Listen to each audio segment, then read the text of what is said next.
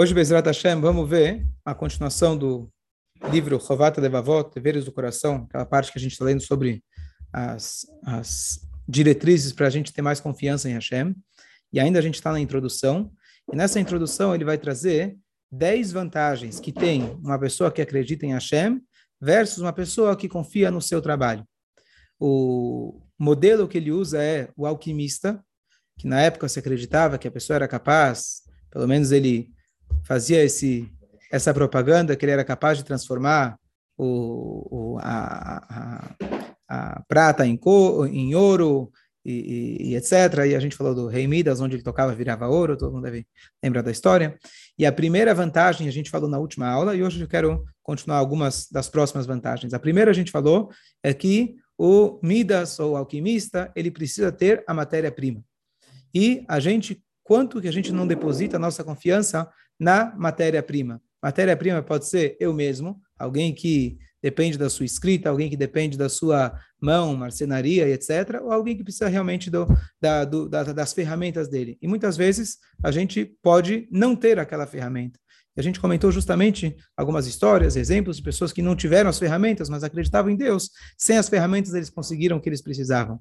E mesmo aqueles que têm as ferramentas e não acreditam em Hashem, eles acabam confiando demais na ferramenta e com isso traz para a gente um estresse muito grande, traz uma, uma instabilidade muito grande. Esse foi, essa foi a primeira diferença. E nessa linha de raciocínio ele vai trazer, são detalhes muito parecidos uns com os outros, mas é interessante que quando a gente quer se convencer de algum conceito intelectualmente, a gente precisa matar, tirar do caminho todas as possibilidades. Então ele vai mostrar ponto por ponto, vírgula por vírgula, qual é a diferença entre alguém que acredita versus alguém que confia no seu próprio trabalho.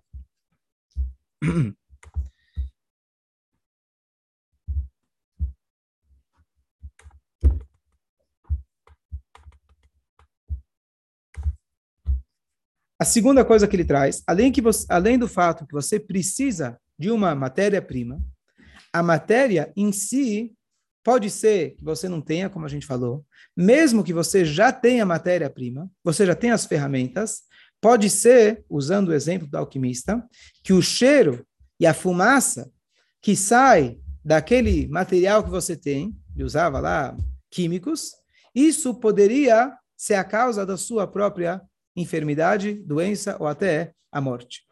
Já alguém que acredita em Hashem, ele está garantido de todos esses está tá garantido, está seguro de todos esses é, prejuízos que pode trazer. Eu fiquei pensando qual seria a aplicação prática para nós, que poucos de nós são químicos, quem trabalha hoje com químico tem máscara, está protegido, então é raro que o cheiro de alguma coisa vai realmente prejudicar ele a ponto que ele vai ficar doente, etc.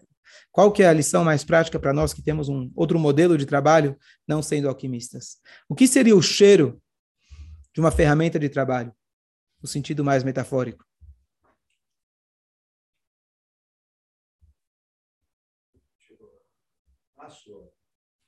Não, não sentido literal.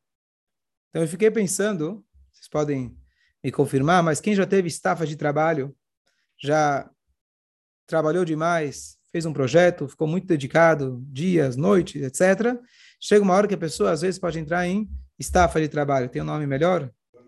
Hã? Burnout, burnout, perfeito, burnout. E essa pessoa precisa de um de uma viagem assim, esquecer do trabalho por um bom tempo, recuperar emocionalmente, fisicamente, etc. Mas essa pessoa que está no burnout, se você fala para ela, isso é uma interpretação minha, não é literal, mas só para a gente tentar relacionar. Se você fala para ela em trabalho, a pessoa tem uma alergia. Você fala para ela daquele projeto, a pessoa já tem um trauma daquele negócio. O cheiro daquele trabalho traz para ele um prejuízo. Concordo com a, com a, a, a correlação? Então, às vezes, se você confia no seu trabalho, isso não precisa chegar num nível de burnout, não precisa chegar num nível de estafa. Mas quando você chega em casa e a tua esposa pergunta como foi o trabalho, nem me fala, não quero nem saber. Deixa vamos assistir alguma coisa que eu não quero, quero nem lembrar o que aconteceu hoje. Isso acontece no dia a dia. O, é comum que o homem não quer discutir o que aconteceu durante o dia e a mulher, contrário, ela quer contar e através disso ela consegue relaxar e etc. E o marido às vezes não entende esse esse conceito. Eu o que ficou no trabalho, o que foi no trabalho, fica no trabalho e agora vamos seguir adiante, não quero mais saber. O homem tenta esquecer, a mulher elabora aquilo. Independente disso, quando você tem aquela alergia pelo trabalho, significa que você está trabalhando demais. Significa que você depositou a confiança no seu trabalho. Se você tivesse enxergado que o trabalho era apenas uma ferramenta para que através dela Hashem trouxesse a sua parnassá, você não estaria tão, tão, tão ligado na hora do trabalho, a ponto que quando você sai de lá, você fala, não quero saber. A pessoa teria o equilíbrio. Acho que esse é um paralelo que dá para a gente se relacionar, mesmo quem não está no nível de burnout, Baruch Hashem, ele, aquela alergia do trabalho, aquela, aquele sentimento, não quero saber, não quero ouvir, eu quero descansar, quero me desligar, isso acontece. Quem precisa se desligar? Quem está totalmente ligado.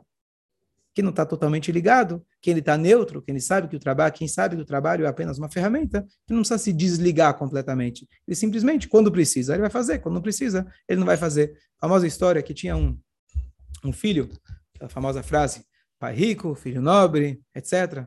Neto, não precisa concluir a frase. Consegue? Conhece o final da frase? Tu não conhece. Então, tinha um pai muito rico, ele era o dono da loja e vendia muito na lojinha lá na José Paulino. E aí o pai acabou indo para o próximo, pro próximo andar e o filho herdou a loja. E de repente todos aqueles clientes que vinham sumiram. Aquele sucesso da loja desapareceu. Então ele foi se consultar com os amigos do pai e falou: será que eu estou errando alguma coisa? Eu estou aqui cedinho, eu acordo cedo, eu me dedico, abro a loja, fico em cima dos funcionários, faço propaganda. O que está de errado? E aí o amigo do pai falou: olha, eu via o teu pai como ele, como ele funcionava. Toda hora que não tinha um cliente, era coronavírus, era crise, ele abria um livro de Torá, abria um livro de Salmos. Eu imagino que toda vez que ele abria um livro de Salmos, o anjo lá em cima, que não gosta muito dessas coisas, que o papel dele é nos atrapalhar, ele manda um cliente. Você, na hora que você está com tempo livre, você quer saber o que está acontecendo nas notícias, você liga o celular e etc. Então você fica na mesma, os clientes não vêm. Então, essa você não sabia, né?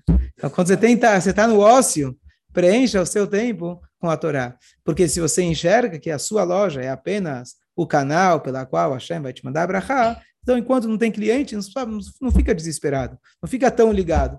Aproveita e estuda um pouco mais de Torá, os clientes vão vir. Dúvidas, comentários? Ok, ok, vamos para a próxima.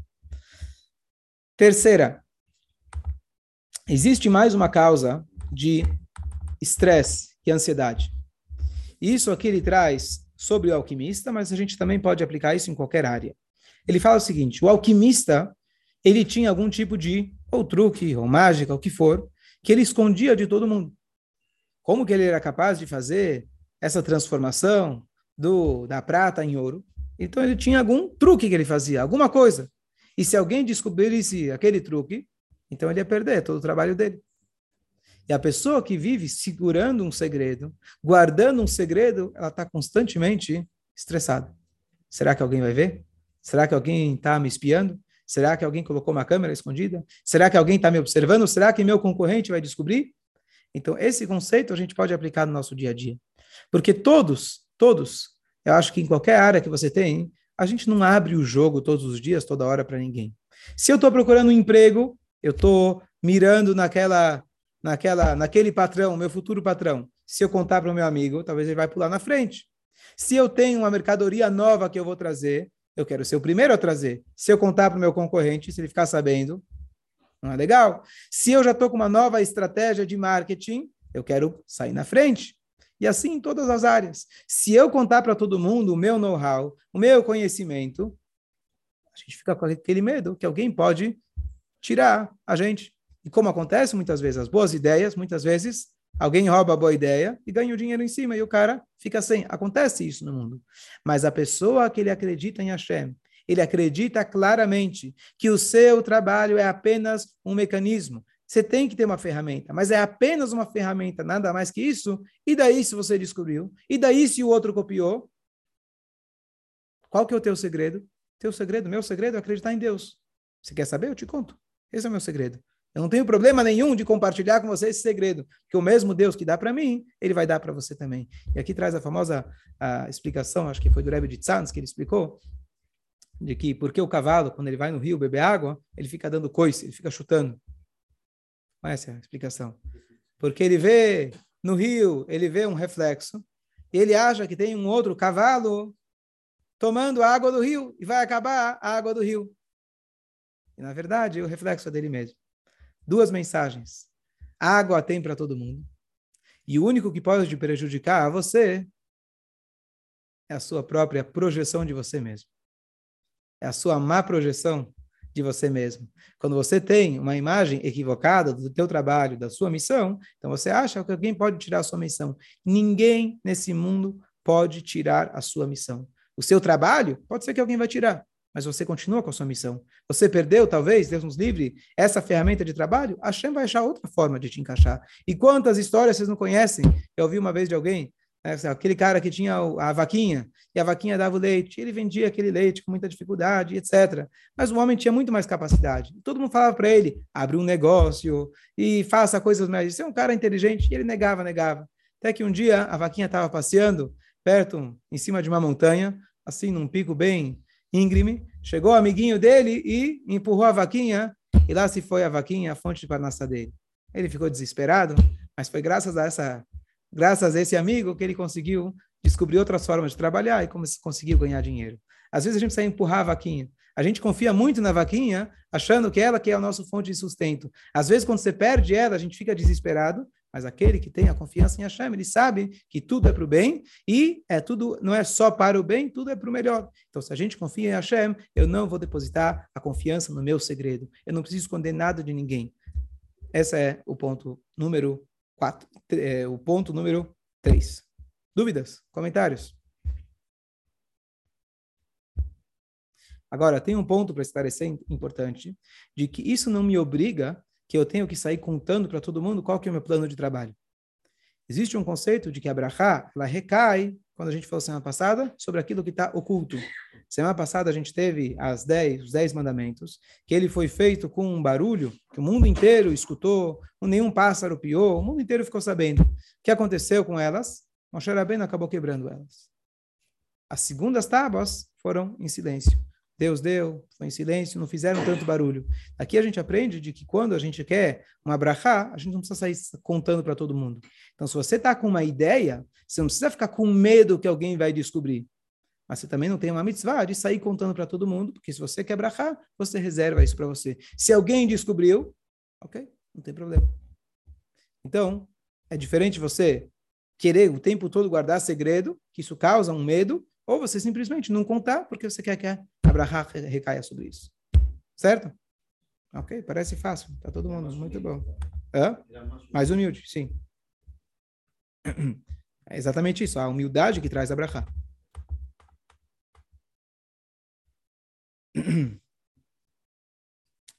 Quarto, vamos dizer que você conseguiu a matéria-prima. Você conseguiu usar aquela matéria-prima sem que ela te prejudicasse. Você conseguiu ainda manter o segredo, ninguém sabe das tuas manobras que você usa no teu trabalho.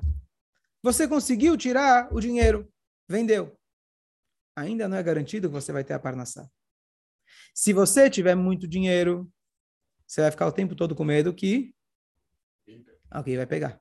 A gente comentou aquele dia de Sdom. Eles tinham lá a fonte de água, ao invés de poder ter aquela visão de compartilhar ou a visão de negócio de trazer turistas, eles ficaram com medo que alguém ia tirar deles. Então eles proibiram a entrada de qualquer turista. Ou se a pessoa tem um pouco de dinheiro, também vai ficar preocupado. Isso lembra aquela frase que tem três coisas no mundo diferentes, com resultados diferentes. Comida, a pessoa que está com fome, se ele come, ele se satisfaz. A pessoa que está com desejo sensual, Quanto mais ele se alimenta, é como que ele está jogando gasolina em cima do fogo. Mais vontade ele tem.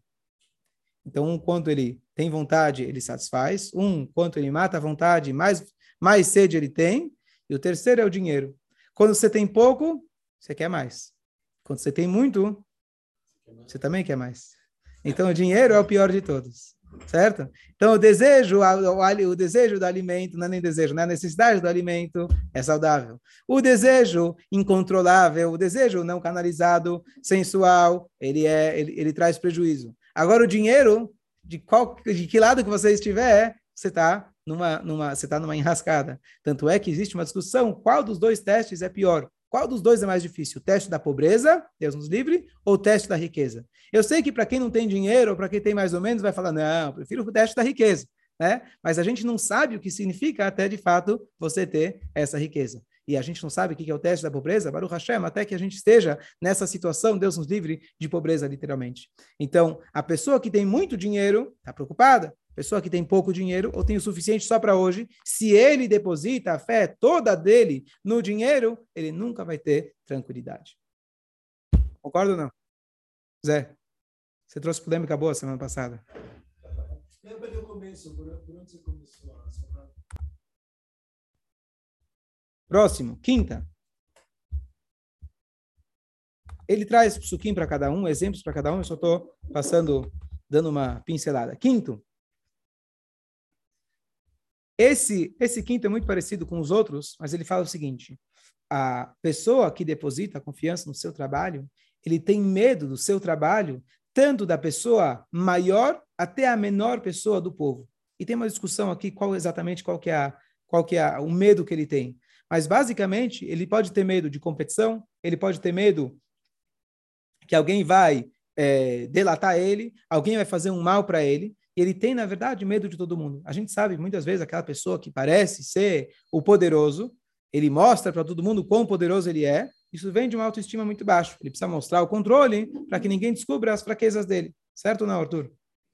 Defina isso nas palavras, nas palavras cabalísticas, psicológicas. Né? É, mostrar o que Mostrar o poder.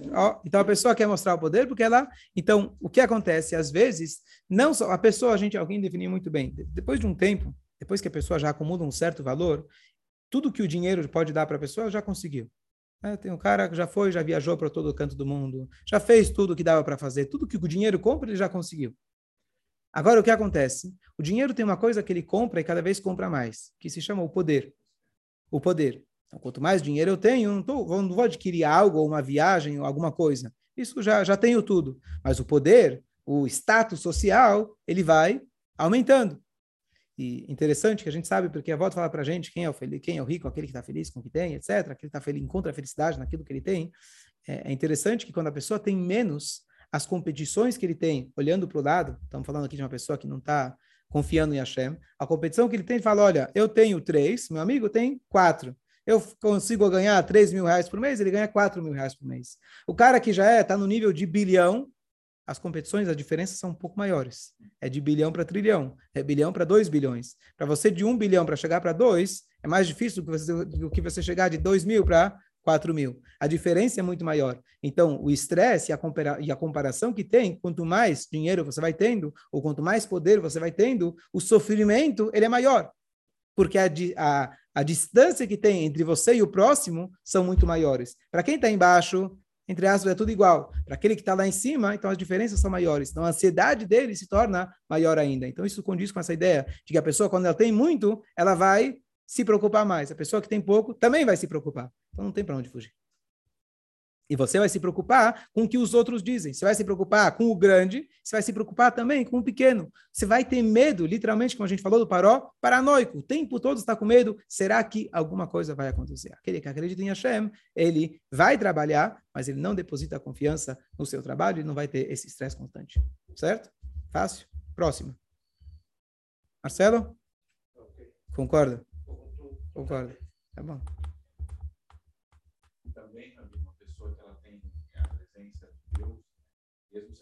Ele está pensando. Que ele quer ficar. Então, sem dúvida, é, se eu não me engano, a conclusão é que a gente prefere estar no, no teste da riqueza. Tem uma história famosa do Alter Ebe, uma vez chegou para ele um Yodi, que ele tava, pagava as contas, mas como se diz, ele não chegou no nível que o dinheiro trabalha para ele. Ele trabalha pelo dinheiro. E ele estava reclamando, por que minha vida tem que ser assim? Por que, que eu não posso ser igual o Yankala, meu vizinho, que está viajando e está ganhando? Por que eu não posso ser assim? O Alter Ebe deu uma risada. Estranho, né? Vem pedir um favor, vem pedir uma abraçada, você dá uma risada. Aí o Alter Ebe explicou por que eu estou dando uma risada. Eu quero te contar uma história. Uma vez havia um homem que ele era muito rico. Ele compartilhava bastante do que ele tinha. E ele dava muita destacar e muita destacar, e assim foi, até que ele chegou no mundo da verdade. E teve seu julgamento. Bom, não foi difícil de fazer o julgamento. Um homem tão bom, um homem próspero, dava tanto destacar. Mas logo antes dele ser encaminhado lá para o hotel cinco estrelas, chegou lá o anjinho, aquele que anda com, com o garfo, né? Isso é só ilustração, Goi. Só... Então, é, então chegou o anjo que o papel dele é acusar, e ele falou: não, ele não merece. Por quê? Tá certo que em quantidade ele deu muito a tzedakah, mas perto do potencial que ele tinha, foi muito pouco. E essa foi a acusação. Aí começou uma bagunça lá em cima, entra, sai, vira, volta. E aí se decidiu, contou para ele o Alterebe, que você ia, ia ter que voltar aqui e fazer de novo, ter uma nova chance. Mas essa chance ia ser muito difícil você lá em cima começou a reclamar a Deus, vocês não têm ideia, falando para os anjos, o que é o teste da riqueza. Vocês não sabem o que é dinheiro. Vocês estão aqui julgando a gente sem saber. Tem algumas histórias, né, que, que os anjos tiveram que descer aqui para entender o que é o dinheiro. No início da criação, está escrito que os caídos estavam na terra. Tiveram gigantes que eram é, anjos, que eles reclamaram com Deus, falaram, Deus, história é essa? Você escolheu Adam Arishon, está dando para ele todos os privilégios. A gente também quer. Colocaram eles aqui, e aí eles entraram como humanos e eles foram chamados caídos, porque eles caíram de níveis, de nível. Eles de anjos caíram para pegar mulheres de outros, etc. E eles perderam aquela chance. Então Hashem falou, não é, né, não é tão simples assim ser um ser humano. Não é tão, não adianta a gente aqui quando você não tem o desafio deles para poder ficar julgando eles. Então, lá em cima, aquela pessoa, disse o Alter Ebe, ele, ele pediu, por favor, Hashem, por favor, eu posso voltar, mas não me faça uma pessoa rica eu vou fazer o melhor dentro da minha possibilidade, mas não me coloca na mesma situação, que teoricamente, quando a pessoa não fez aquilo que ele tinha que fazer, ele volta na mesma situação, situação parecida, para poder corrigir. Ele falou, não, por favor, me coloca uma pessoa simples. O Alterebe sorriu, virou falou para ele, sabe quem era essa pessoa? É você. Então agora você veio aqui com um pedido, eu quero ficar rico. Se você soubesse quanto você implorou para Hashem para você não ficar rico, então, você, você não estaria fazendo esse pedido. Então, qual que é a ideia? Pode pedir para ficar rico, não tem problema. Não quer dizer que você vai ficar. Pode, pode pedir a brachá, não tem problema. O Rebbe incentivava que as pessoas pedissem para ser ricos, ficassem ricos. É importante e hoje a gente sabe o quanto a gente consegue fazer com o dinheiro. Mas não quer dizer que é um, um, um, um teste fácil. Mas se for para escolher entre um e outro, acho que a maioria escolheria o teste da riqueza. Mas como se não foi dado a escolha, enquanto não foi dada a escolha, aproveita o teste que a Shem te deu agora, nesse momento, se é um ou se é outro, ou se é no meio, aproveita esse teste e faça o melhor dele. A pessoa que a Shem deposita dinheiro na mão dele e ele se mostra como um verdadeiro, um bom, um bom, é, um bom é, cuidador daquele dinheiro, um bom é, depositário, qual é o nome? Hã? Fiel depositário, então Hashem fala, bom, esse cara está indo bem, então eu posso dar mais na mão dele, que ele vai saber distribuir da maneira adequada. Se você não distribui da maneira adequada, então Hashem vai pegar de você, Deus nos livre, e passar para outra pessoa. Próximo, mesmo que a pessoa conseguiu tirar o dinheiro, e a pessoa conseguiu guardar o seu dinheiro, aqui ele usa também no modelo mais antigo, ele não está seguro dos é, de um exército, por exemplo, ou um grupo, pode ser ladrões, que vão passar por lá e vão atrapalhar a sua riqueza. Então, o que acontecia, um modelo inclusive pela, pela, pela Torá, se chega um exército, eles podem passar por aquela cidade, eles podem se usufruir, se é obrigado a dar comida para eles, se estão passando pela cidade, eles podem usufruir de tudo aquilo que eles precisam para poder continuar o caminho. Isso se é um exército que está fazendo conforme a lei de Hashem, etc. Mas o exército malvado vai passar pela cidade e vai levar tudo no, no, meio do caminho, como despojos. Então você não tem garantia nenhuma de tudo aquilo que você acumulou, que aquilo vai ficar com você eternamente. E o mais importante de tudo, de resumindo tudo o que a gente está falando, é que a gente depositar a confiança no físico não passa de uma ilusão. E a gente, às vezes, passa uma vida inteira plantando, achando que a gente vai conseguir algum nível de garantia. Quando eu tiver X, ó, oh, aí eu vou poder estar tranquilo. Isso é mentira. Inclusive, eu vi uma, um estudo muito interessante, eu sempre lembro disso, de que fizeram um estudo de duas pessoas em várias, em várias situações. Uma pessoa que recebeu uma quantia enorme, por exemplo, ganhando a loteria, e uma pessoa que, Deus nos livre, aconteceu o contrário. E foram estudar a reação dessas pessoas. Depois de três meses, todos estavam como eles estavam três meses antes. Aquele que era rico acabou se acostumando com a nova situação. Então, aquilo que deixava ele nervoso, continua deixando nervoso. Aquilo que deixava ele feliz, continua deixando ele feliz. E aquele que virou rico de repente, depois de três meses, se acostumou com esse novo estado. Foi legal, foi, sentiu seguro, sentiu no topo do mundo por três meses, mas agora aquilo já não segura mais. Então, depois de um tempo, você vê que isso é realmente uma ilusão. Aquele que deposita a confiança em Hashem, eu estou tentando vender Deus, não sei se estão percebendo, estou tentando vender a. Não é fácil, temos que mostrar todas todas as vantagens. É isso que ele está fazendo. Está querendo vender para ver se a nossa cabeça compra essa ideia de saber de que a gente não deve depositar nossa confiança, investir todas as nossas forças na, naquilo que é apenas uma ilusão. Sétima, última por hoje.